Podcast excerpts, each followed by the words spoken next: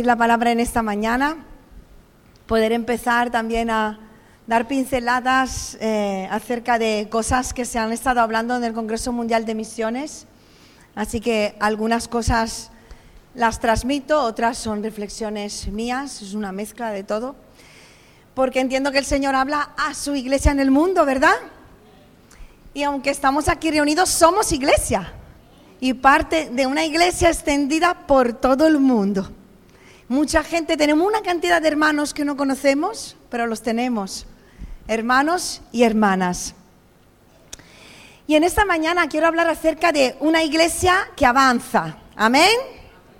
Una iglesia que avanza. ¿Quieres ser una iglesia que avanza? Dilo, quiero ser una iglesia que avanza.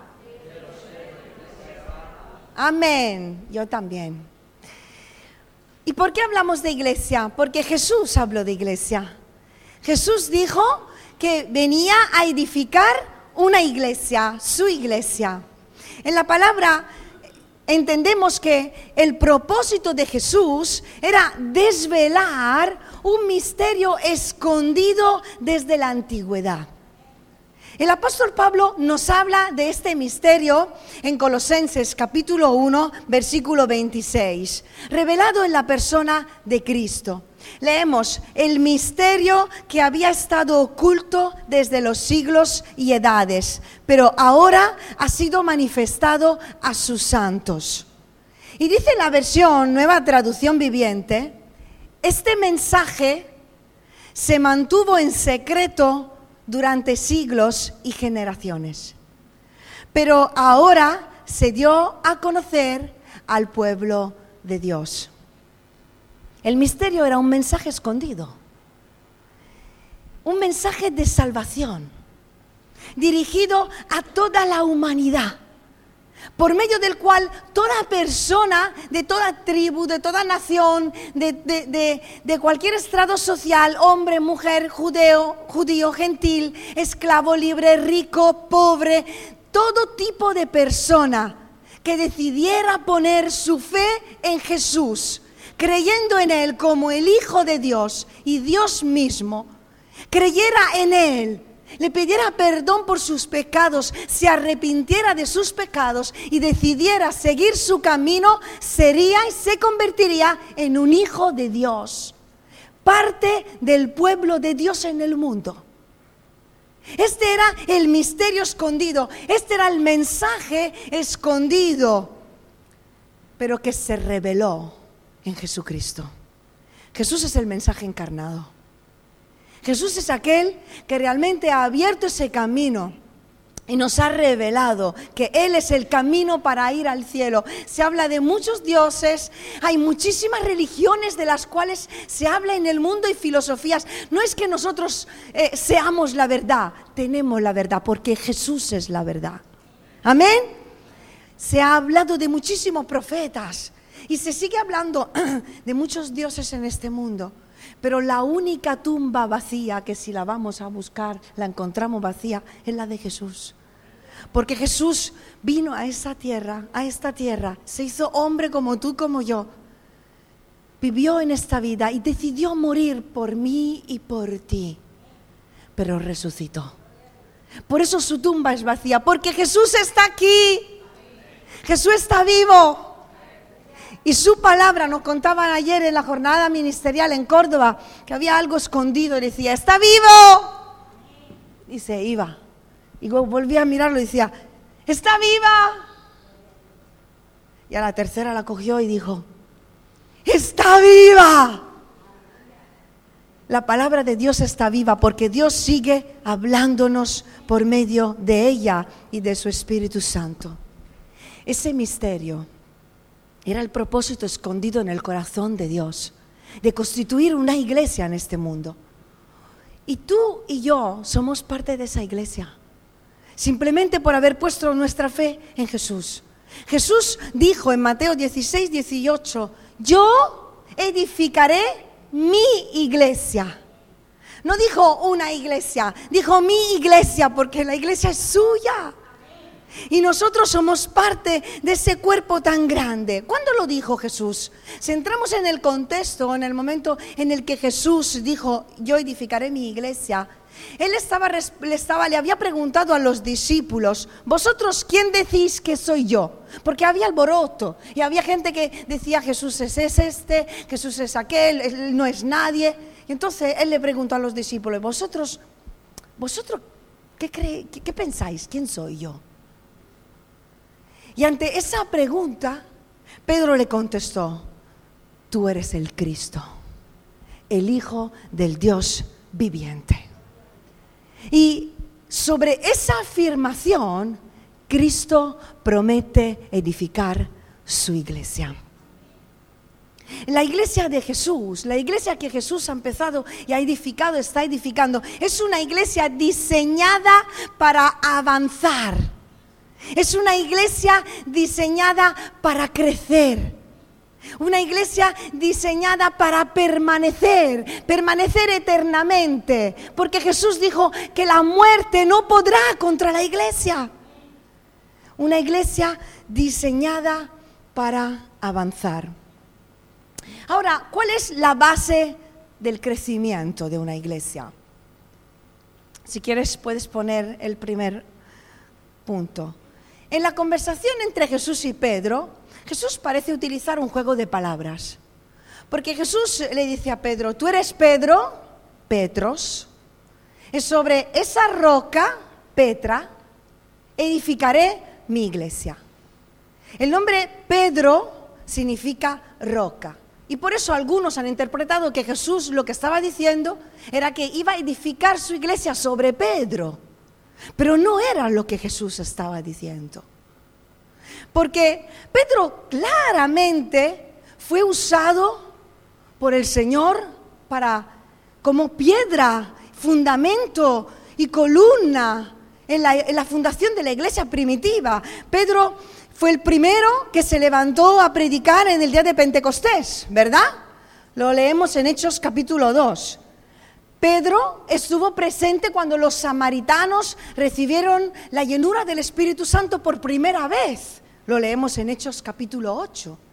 Y Pedro también fue el primero en llevar el Evangelio a los gentiles. Y lo leemos en Hechos capítulo 10. Fue una base sólida. Fue una persona usada por el Señor.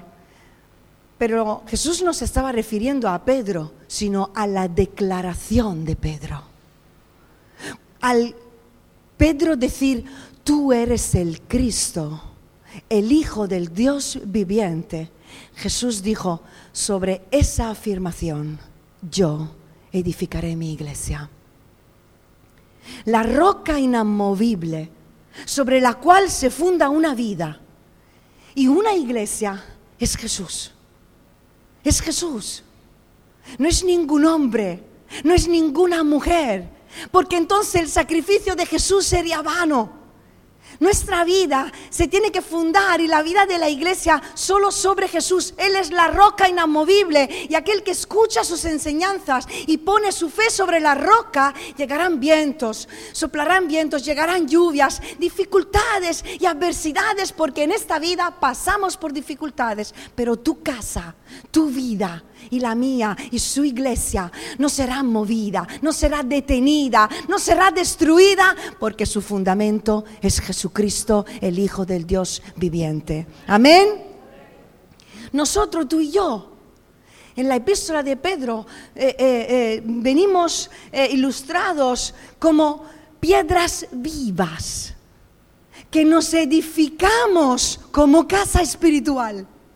Porque somos pequeñas piedras que el Señor va añadiendo a su gran edificio espiritual, componiendo la iglesia del Señor.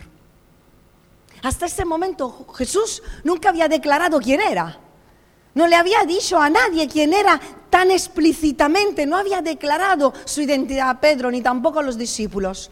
Pero ante la declaración de Pedro, tú eres el Cristo, el Hijo de Dios, Jesús reconoció que lo que Pedro estaba diciendo se lo había revelado Dios, Padre. Así que Cristo ha venido a edificar a su iglesia. ha dicho sobre qué la iba a hacer, cómo la iba a fundar.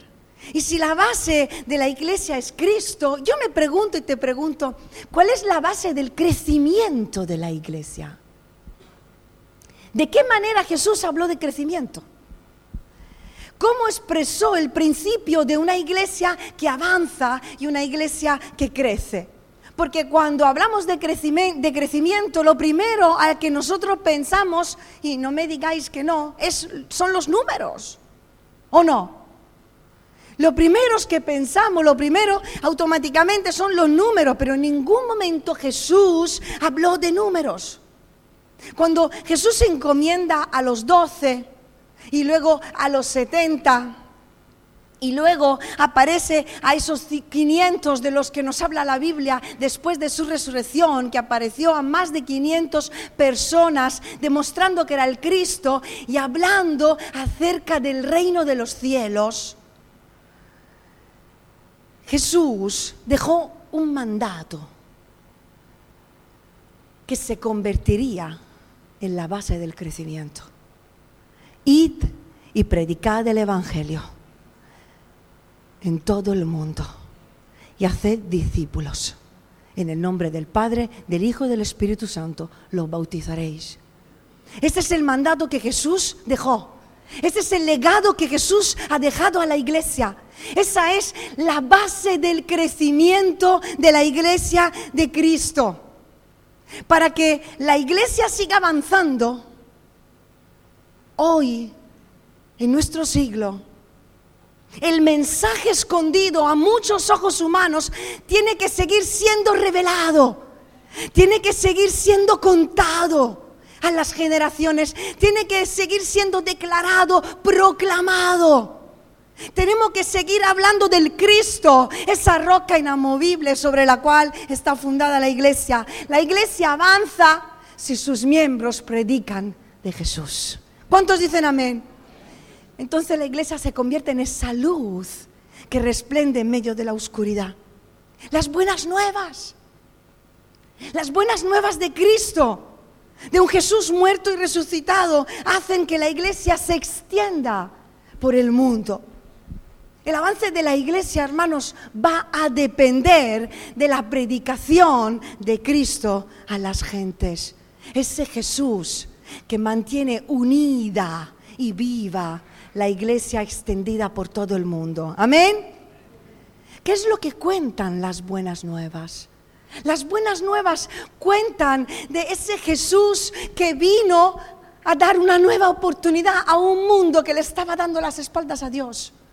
Las buenas nuevas cuentan de que hay buenas nuevas para tu vida. Si hasta el día de hoy Dios no era parte de tu vida y el pecado sobre tus hombros te pesaba y tus heridas y tu pasado. Hay unas buenas nuevas de que Cristo vino a este mundo para darte una segunda oportunidad para perdonar tus pecados, para amarte. Pero sabéis, las buenas nuevas son buenas solo si llegan a tiempo.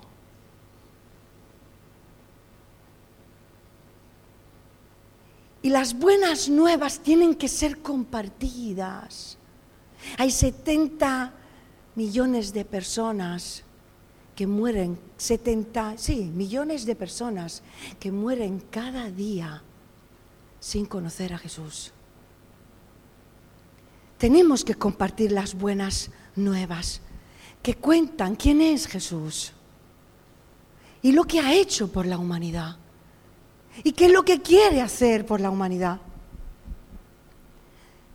Pero las buenas nuevas solo son buenas nuevas si llegan a tiempo. En la lucha libre o en el boxeo hay varias reglas de juego, según las cuales puedes perder. Por ejemplo, si un peleador cae y no se levanta en una franja de 10 segundos, pierde. Pero también puede perder si no aparece en el ring. También puede perder si no aparece en el día de la batalla.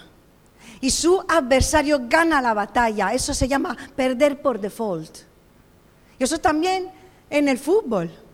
Si un equipo no aparece, ¿verdad? Ha perdido el partido de la liga.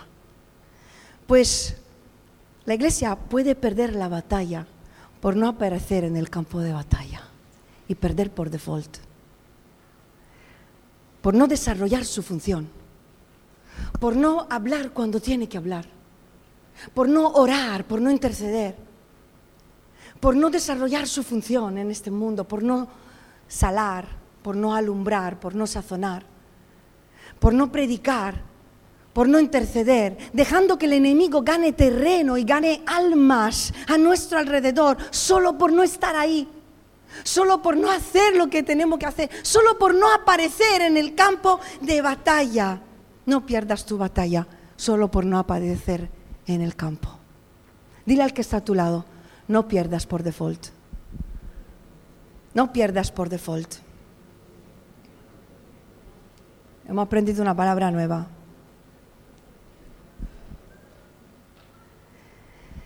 Yo no sé tú, pero llevamos dos años escuchando lo mismo.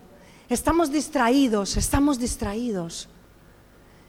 Y, sabéis, el enemigo nos tiene distraídos con muchas cosas. Y no solo en el mundo.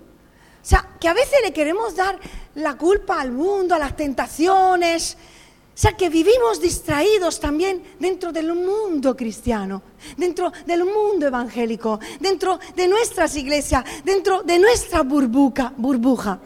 Porque después de la, de, la, pandemia ha habido un cambio también en la vida de iglesia. Hay muchas iglesias que han dejado de hacer actividades evangelísticas en la calle. Nosotros mismos hacemos menos actividades evangelísticas en la calle. Pero la pregunta es, ¿seguimos evangelizando? Porque si nuestra manera de predicar el, Evangelio solo se limita a un evento evangelístico en una plaza en el cual yo participo en el grupo de alabanza o en un baile, en un teatro, en un mimo y si no se hace ese evento yo puedo pasarme el año entero sin hablar de Dios al Señor, yo creo que estás perdiendo por default. Y sabes, hermanos, todo empieza aquí. Empieza en ser iglesia juntos. Empieza en ser cuerpo, en sentirnos parte de un cuerpo y entender que somos iglesia. Pero la iglesia está llamada a salir fuera de estas cuatro paredes. La iglesia cumple su función fuera. No pienses que estás cumpliendo con tocar un instrumento, con cantar una canción, con dar unas clases en los niños de la escuela dominical o por predicar en este púlpito. Serafín, de los primeros, no cumplimos solo con predicar aquí, hermanos, algo falta. Y si la iglesia no crece numéricamente, no es porque las personas tienen el corazón duro, hermanos, no, lo tiene por todo el mundo el corazón duro, es porque no predicamos. Es porque no predicamos.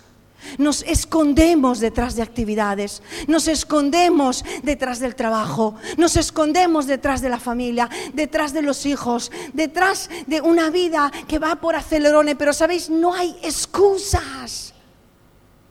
No hay excusas para no compartir las buenas nuevas que han cambiado tu vida. Y hay muchísimas personas que están preparadas para creer en Jesús. La cosecha está lista. Decían que faltaban cuatro meses y nosotros muchas veces decimos, todavía le falta tiempo a esa persona. Hay personas listas para recibir el mensaje. Solo necesita que alguien se lo comparta. ¿Estáis de acuerdo conmigo? Creo firmemente que la pandemia ha revolucionado nuestra vida, pero para bien.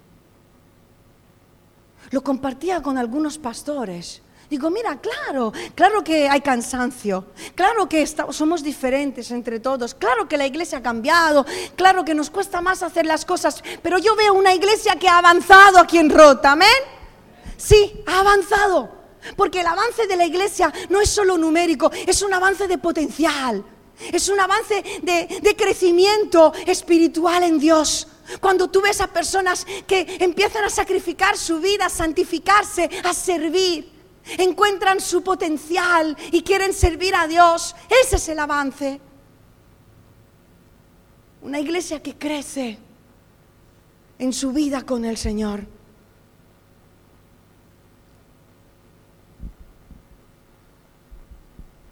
Reenfoquémonos, porque vivimos muchas veces distraídos y no solo necesitamos crecer aquí dentro, sino crecer ahí fuera.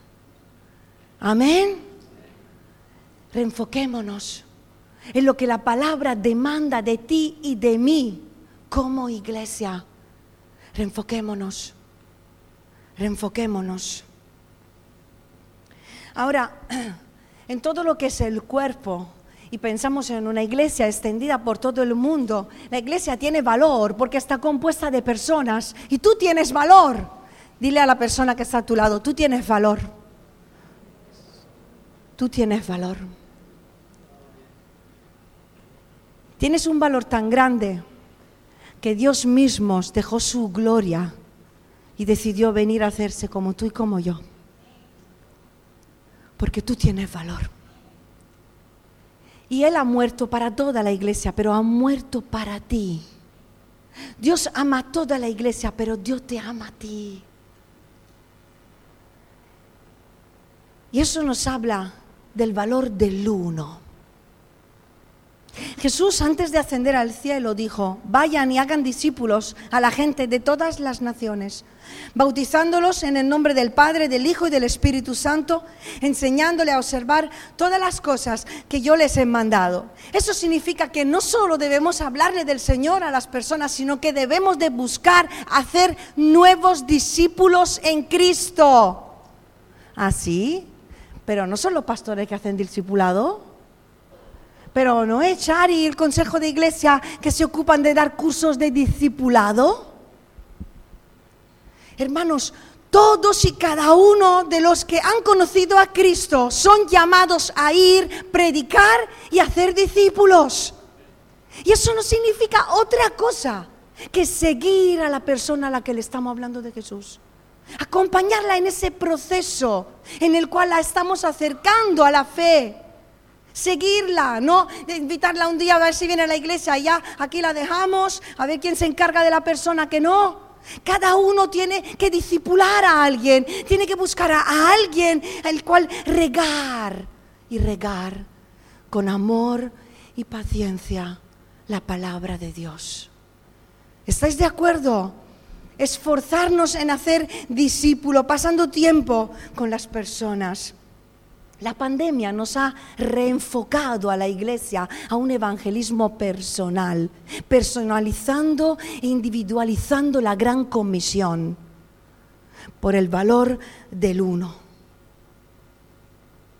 Porque el Señor quiere que la iglesia crezca también en número. Pero eso no lo buscamos como un éxito personal, sino porque el deseo del Señor es que cada creyente desarrolle su función. Porque cuando hablamos de, una iglesia que evangeliza, estamos hablando de ti y de mí. No estamos hablando algo teóricos, que somos nosotros la iglesia. Somos nosotros la boca de Dios. Somos nosotros, entendedme, sus manos, somos nosotros sus pies, somos nosotros su corazón que tiene que latir por la gente en necesidad y desear alcanzarlas, al hambriento, al desnudo, al pobre, al necesitado. Así se demuestra el amor de Cristo en el mundo por medio de su iglesia. El enfoque está en que cada creyente encuentre su lugar dentro del cuerpo, lo desarrolle dentro del cuerpo y luego cumpla con su función como cuerpo en este mundo. El enfoque del avance de una iglesia está en el individuo, en el alcance del uno. ¿Os habéis preguntado alguna vez cómo sería esta iglesia si todos y cada uno viviésemos en la llenura del Espíritu Santo? Ya no solo decía recibido el Espíritu Santo, no, viviésemos en la llenura del Espíritu Santo. ¿Cómo sería esta iglesia si cada uno encontrara su don, su talento y lo desarrollara?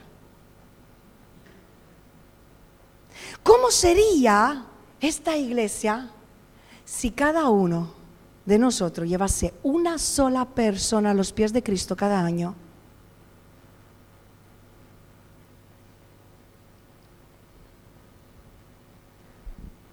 Jesús se enfoca en el uno y ese uno eres tú. Y abre las puertas a las multitudes y esas puertas las puede abrir tú. Jesús se enfocaba en el uno. Si leemos en Lucas 15 la parábola de la oveja perdida, ese enfoque que Jesús da en preocuparse en el uno, que necesita arrepentirse porque se ha perdido, porque se ha alejado de la presencia del buen pastor, se ha alejado del rebaño y Jesús está enfocado y nos enseña a estar enfocados en la verdadera misión, que es alcanzar al perdido. O la mujer samaritana, todos conocemos la historia de la mujer samaritana. Esa mujer, a través de la conversión de esa mujer, muchos samaritanos, samaritanos creyeron en Jesús. Y eso representa una iglesia que supera las barreras culturales, geográficas, mentales, personales. Una iglesia que ama a todos por igual. Una iglesia que quiere alcanzar a todos por igual. Que quiere extenderse. Que deja de tener una visión local y pasa a tener una visión global. Y yo quiero invitar, hermanos, de verdad, a extender nuestra mente. De la misma manera en la que se extiende la mente cuando salimos de rota y visitamos una ciudad aquí alrededor. O salimos y visitamos Málaga, Córdoba, o salimos de Andalucía. ¿Eso se dice que viajar abre la mente? Pues viajar y adentrarnos en las aventuras de la palabra por medio del Espíritu Santo va a abrir tu mente.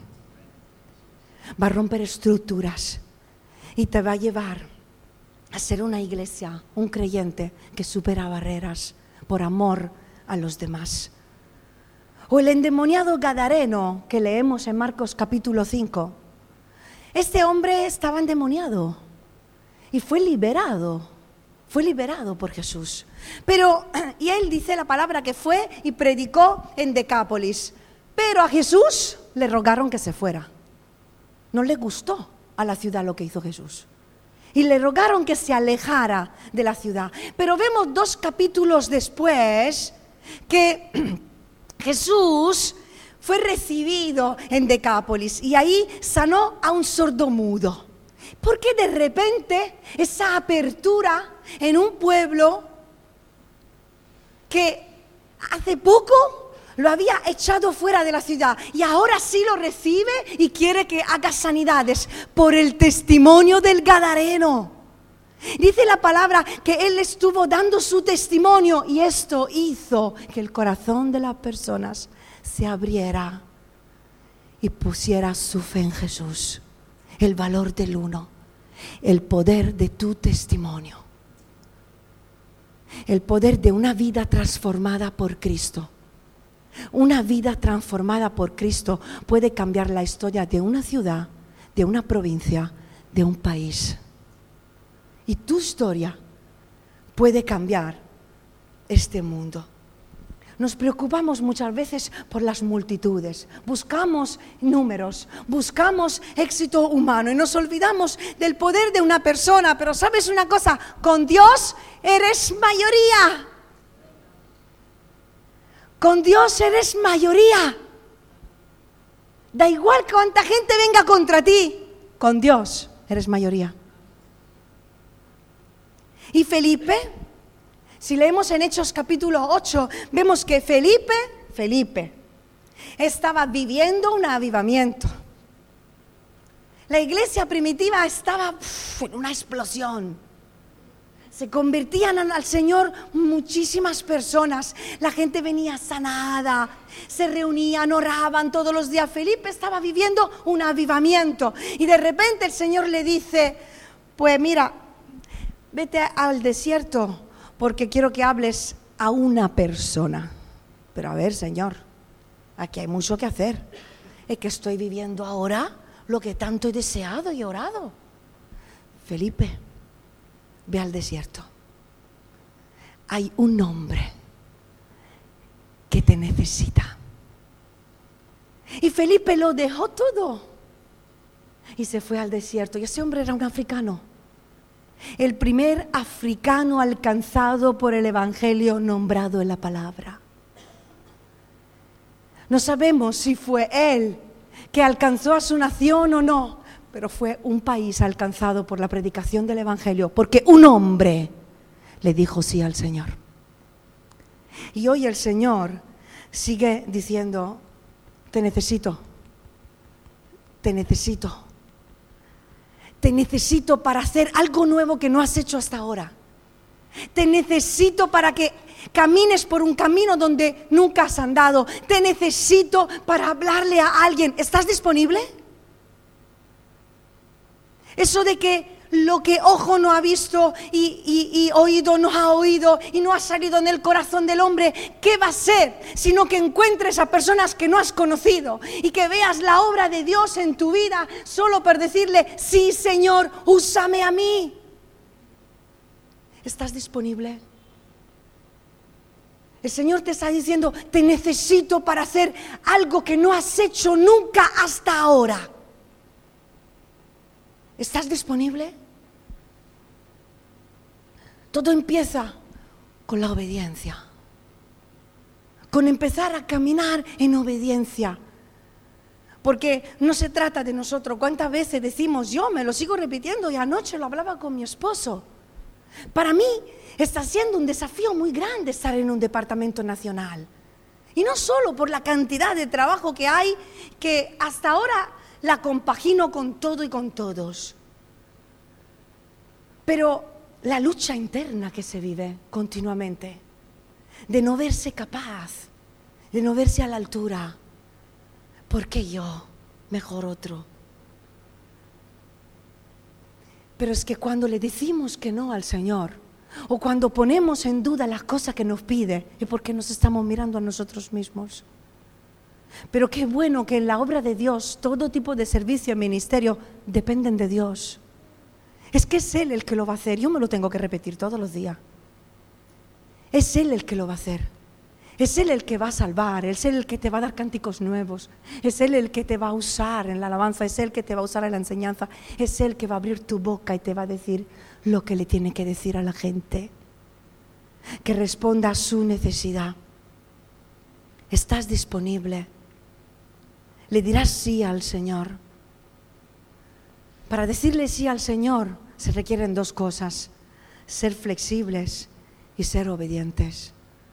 Felipe fue flexible, dijo, vale, estoy bien con lo mucho o con los pocos. Donde me mandes, ahí estaré. Pero también tuvo una obediencia inmediata. Necesito que vaya, voy. No retrasa, no ha sido procrastinador. Hoy, Señor, ahora, ahora voy. Porque las buenas nuevas son buenas solo cuando llegan a tiempo. Y el Señor hoy te necesita y me necesita a mí. ¿Y sabéis qué pasa? Cuando le decimos sí al Señor, en lo que Dios te esté pidiendo que haga, mejor lo hagas. Y a las personas que el Señor te está poniendo en el corazón para que le hables, mejor que lo hagas.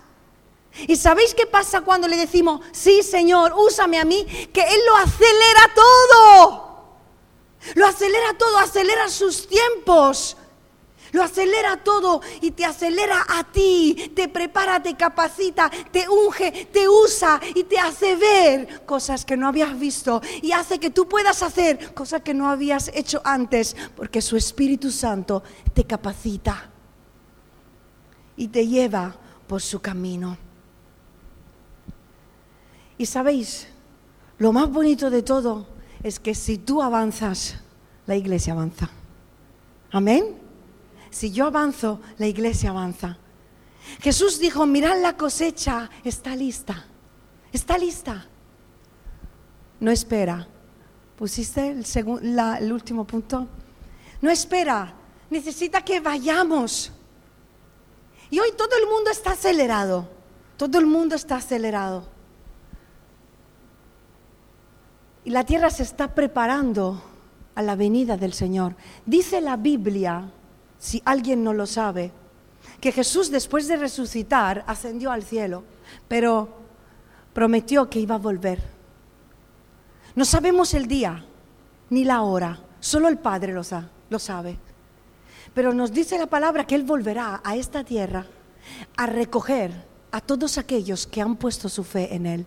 Y su iglesia está esperando esa venida. Y se está preparando como una esposa para encontrar a su esposo, pero también la tierra se está preparando. Y mi pregunta es, ¿tú te estás preparando? Y dos, ¿estás preparando a esta tierra para la venida de Jesús? Porque somos nosotros también los que preparamos a las personas para esa espera. Y a veces vivimos como si nos sobrara tiempo. ¿No te pasa a ti? Perdemos un montón de tiempo en tonterías. Y vivimos como si nos sobrara tiempo nos dejamos distraer, distraer y desenfocar por cualquier cosa, por cualquier historia. Me ha molestado esto, me ha molestado aquello, no me ha gustado lo que me ha dicho, hay que ver que no me ha saludado. Y ahora incluso esta enfermedad o este problema económico o esta situación familiar, mira, si estás esperando a que las cosas sean fáciles para servir a Dios, lo dejarás. Lo abandonarás por el camino, porque esta vida no es fácil. Y servir a Dios no es fácil. Ser misionero, pastor, evangelizar no es un campo fácil, nunca lo será. Siempre y cuando decidas servir a Dios, tendrás oposición, tendrás dificultades. Pero Él no ha dicho que será, no será posible porque a Él nada le es imposible. Nunca te llevará a soportar cargas mayores de tu capacidad. Y donde tu, tu limitación no llegará, ahí estará lo ilimitado de Dios que obrará con poder en tu situación. Porque ese es Dios, el Dios de lo imposible, el creador de los cielos y de la tierra, que puede seguir sanando, de enfermedades, salvando, restaurando almas, vidas, matrimonios. Este es el Dios en el cual yo creo. Dejemos de, distraernos y enfoquémonos en lo verdadero. Enfoquémonos en lo prioritarios. La sociedad, los problemas, el enemigo nos tiene engañados también. Este congreso a mí ha sido como si, si el Espíritu Santo me hubiese hecho así. Lo de levanta tu cabeza. Deja de mirar a lo local, deja de mirar a tu situación, deja de mirarte a ti misma y mira hacia lo alto porque yo vengo pronto. Jesús viene pronto, dilo, dilo, que lo diga su iglesia. Jesús viene pronto, Jesús viene pronto, Jesús viene pronto, Jesús viene pronto. Levanta tu cabeza, iglesia, y mira a este mundo. La cosecha está lista. Levanta la cabeza. Cambia el sonido de tu interior. Deja de pensar y hablar del dolor de tu pasado, del dolor de tu situación y habla lo que Dios va a hacer en tu vida y ajusta tu agenda a lo que Dios quiere hacer en tu vida, porque tus actividades, tus agendas hablan de lo que tú crees que Dios va a hacer contigo. Así que cambia tu dolor en gozo. Cambia el sonido de tu interior y habla en fe. Camina en fe por visión. Levanta tu cabeza y mira a lo que Dios quiere hacer con tu vida. Él va a venir, hazle espacio. Jesús va a venir. No sabemos el día ni la hora. Hazle espacio. Hazle espacio en tu vida. Debemos ser personas diferentes. Un pueblo diferente. Que sirve a Dios con pasión y con devoción. Hay mucho trabajo por hacer. Hay muchas cosas. Y sabes, el Señor pensaba hacerlo contigo. Él pensaba hacerlo contigo. Pero que quizás algunos han dejado de hacerlo por ser realistas. Es que la realidad de mi casa es Es que la realidad de mi matrimonio es, es que realmente mi, mi, mi persona, mi trabajo, es que la iglesia, es que el pueblo donde vivo, es que deja de ser realista y habla en fe. Claro que hay que vivir con los pies en la tierra, pero los ojos puestos en el cielo. En aquel que te ha salvado, en aquel que puede hacer proeza, que necesitamos volver a ver milagros y señales. Necesitamos volver a ver la obra de Dios en nosotros, pero tenemos que arrodillarnos. Tenemos que buscar del Señor. Señor, mantén mi llama encendida, avívame. Hazlo otra vez, Señor. Hazlo otra vez. Necesitamos ser avivados por el Señor. Una persona que se aviva alumbra a la otra. Y la otra chispea en la otra. Y la otra en la otra. El valor del uno. Una persona que avanza, avanza su iglesia. Por eso hablamos de cuerpo. Hablamos de cuerpo. Hablamos de vidas que, que deciden cada día hacer lo que Dios quiere que hagan. Y, no se trata de ajustar la agenda de Dios, la nuestra, la agenda de Dios, no significa solo escoger entre las cosas buenas y las cosas malas, sino saber escoger entre las cosas buenas y las cosas que Dios quiere que yo haga hoy y vivir bajo la dirección del Espíritu Santo cada día. No retrocedas, no retrocedas. No te frenes, no pares, no dejes de caminar, no dejes de crecer, no dejes de avanzar. Levanta tu cabeza, cambia el sonido que sale de tu interior Alimenta la llama dentro de ti por medio de la palabra de Dios y la unción del Espíritu Santo. Sé iglesia aquí dentro y fuera de este local, porque Dios no ha terminado contigo. Dios no ha terminado con su iglesia. Y es que pensaba contar contigo. Y pensaba contar conmigo.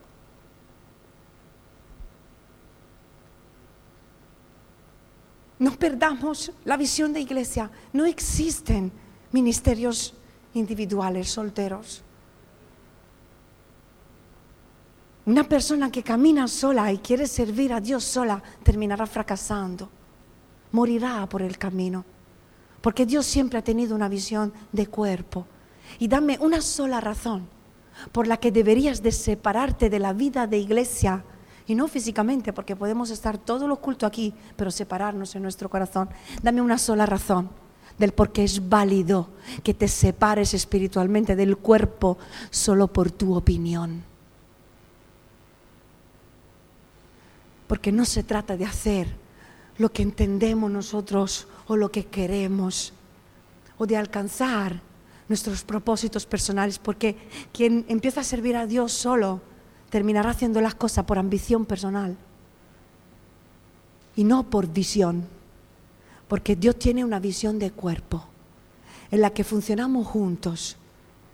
Somos juntos, cuerpo, vamos juntos como cuerpo, predicamos juntos como cuerpo, somos un testimonio como cuerpo, alumbramos como cuerpo. Y como cuerpo nos encontraremos en el aire con el Señor. Y estaremos toda la eternidad con Él. Una persona que avanza es una iglesia que avanza. La clave es ponerse de acuerdo para llegar y buscar un único fin, alcanzar a las gentes, alcanzar a las personas, predicar al Señor. Enfócate en la prioridad en tu vida, enfócate en lo realmente importante para tu vida, que es hacer la voluntad de Dios. ¿Qué os parece si cerramos nuestros ojos y simplemente te preguntas a ti mismo en esta mañana, ¿en qué estoy enfocado? ¿Dónde estoy mirando? ¿Estoy avanzando en mi vida?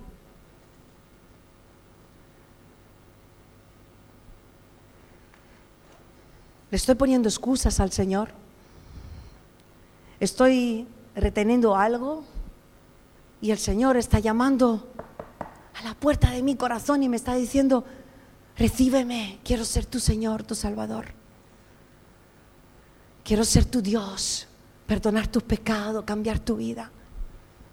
O quizás has empezado a caminar y te has parado por algún motivo, estás retrocediendo y el Señor te dice, avanza, avanza, levanta tu cabeza, avanza. O quizás te estás mirando a ti mismo y sientes que el Señor te está, disiernes que el Señor te está pidiendo que hagas algo más. Quiere que hagas algo que no has hecho hasta ahora. Quiere que des un paso más y que le sirvas. Y tú te estás mirando a ti mismo, a ti misma, estás diciendo que yo no puedo, es que yo no tengo, es que yo no sé. Y el Señor te dice, no se trata de ti, se trata de mí. Pero tú estás disponible. ¿Estás disponible? ¿Estás dispuesto a creer en mí? ¿Estás dispuesto a poner tu corazón en mis manos? ¿Estás dispuesto a entregarme tus sueños para que se conviertan en mi visión? ¿Estás disponible? Si hoy te digo que te necesito para hacer mi obra.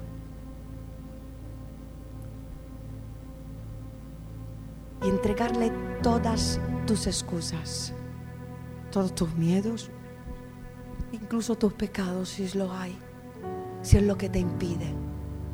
Pero en esta mañana, mientras todos están con sus ojos cerrados, si tú entiendes, si hay personas que entienden que, que este mensaje era para ellas y que el Señor les está diciendo que quieren que avancen, que avancen.